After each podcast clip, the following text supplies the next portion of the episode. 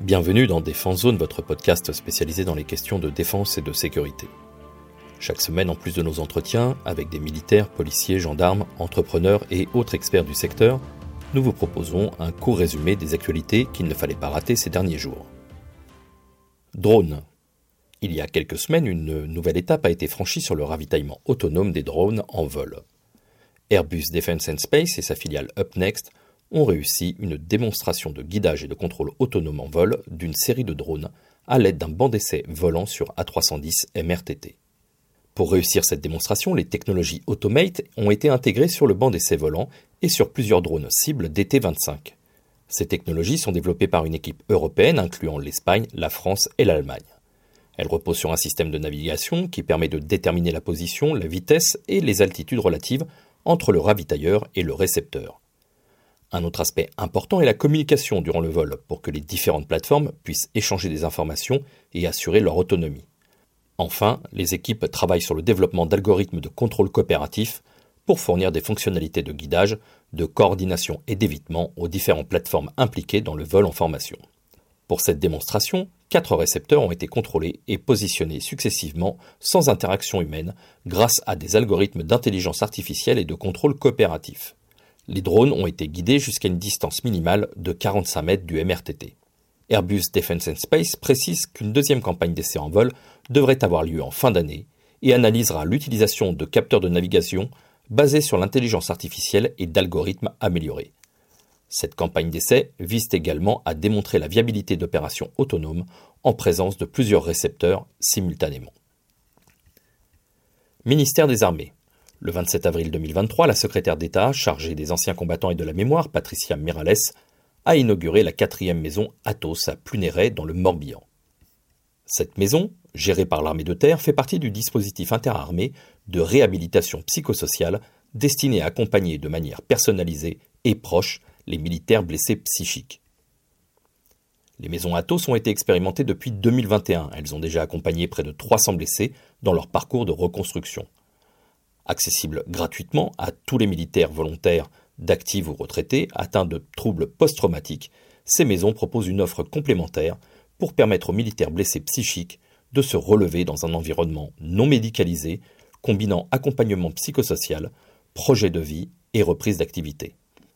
La maison Athos de Plunéret répond à un besoin de proximité indispensable à une bonne prise en charge des blessés psychiques, en particulier dans le quart nord-ouest de la France, où résident de nombreux militaires et anciens combattants. Cette quatrième maison marque une étape supplémentaire dans l'extension du dispositif Athos, qui sera permise par le plan d'accompagnement des blessés et de leurs familles, initié par le ministre des Armées Sébastien Lecornu, et qui devrait bientôt être dévoilé. À la fin de ce plan, en 2030, dix maisons Athos, dont une ou deux en Outre-mer, pourront accueillir plus de 1000 blessés psychiques. Athos, c'est un dispositif de reconstruction et de réhabilitation qui met le blessé au cœur de son parcours. Il en est l'acteur principal, le décideur, accompagné par des équipes au parcours, aux fonctions et aux compétences variées. Pas à pas, il va pouvoir se projeter.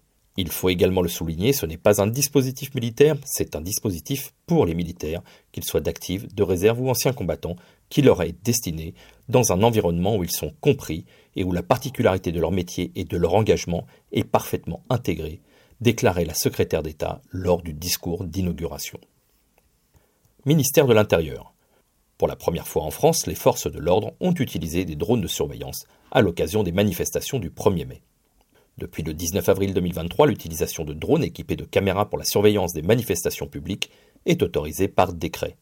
Les drones peuvent être utilisés dans certaines situations pour, je cite, la prévention des atteintes à la sécurité des personnes et des biens dans des lieux particulièrement exposés et pour la sécurité des rassemblements de personnes sur la voie publique dans un objectif de maintenir ou de rétablir l'ordre public. Selon les départements, l'équipement de drones pourrait varier de 40 à 100 appareils. Les drones auront interdiction de filmer l'intérieur des domiciles ni de capter le son. Les enregistrements ne pourront être conservés plus de 7 jours, sauf en cas de procédure administrative, judiciaire ou disciplinaire. Les drones ne peuvent pas non plus utiliser la reconnaissance faciale ou d'autres traitements automatisés de données.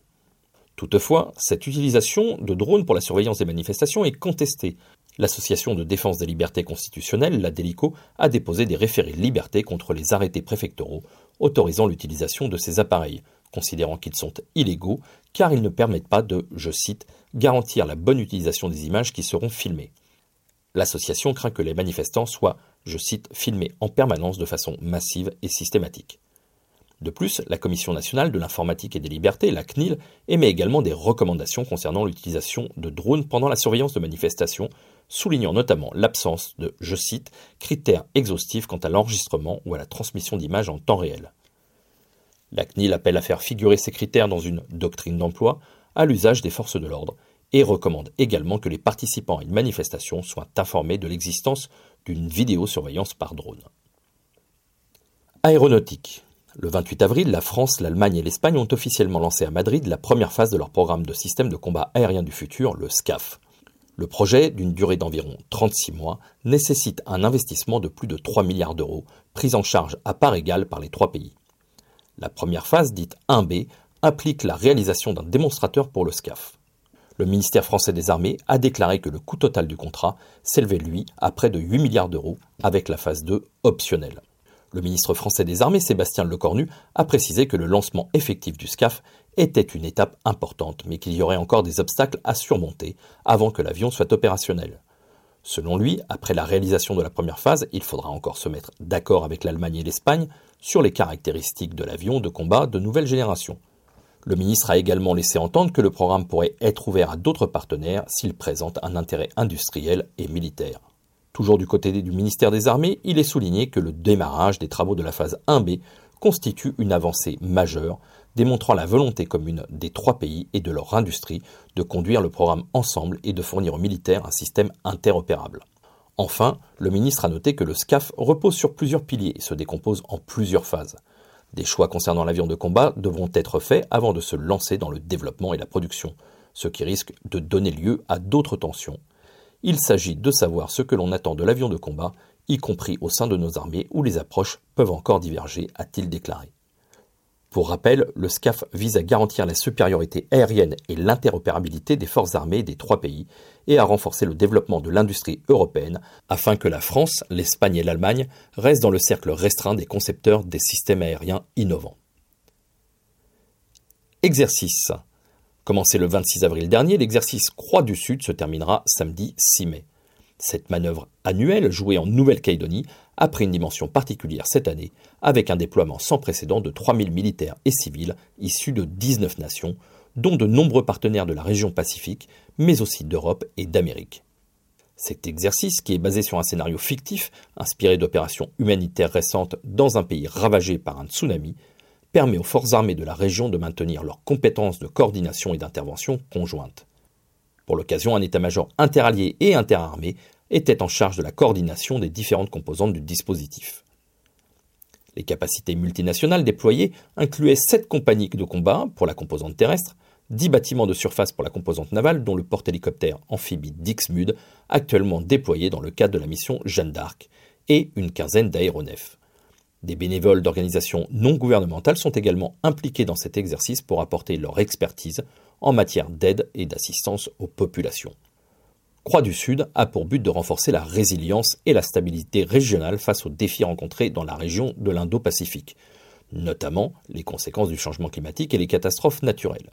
Les armées françaises contribuent à la sécurité régionale en maintenant une véritable coordination et interopérabilité entre les partenaires régionaux et les forces armées de Nouvelle-Calédonie.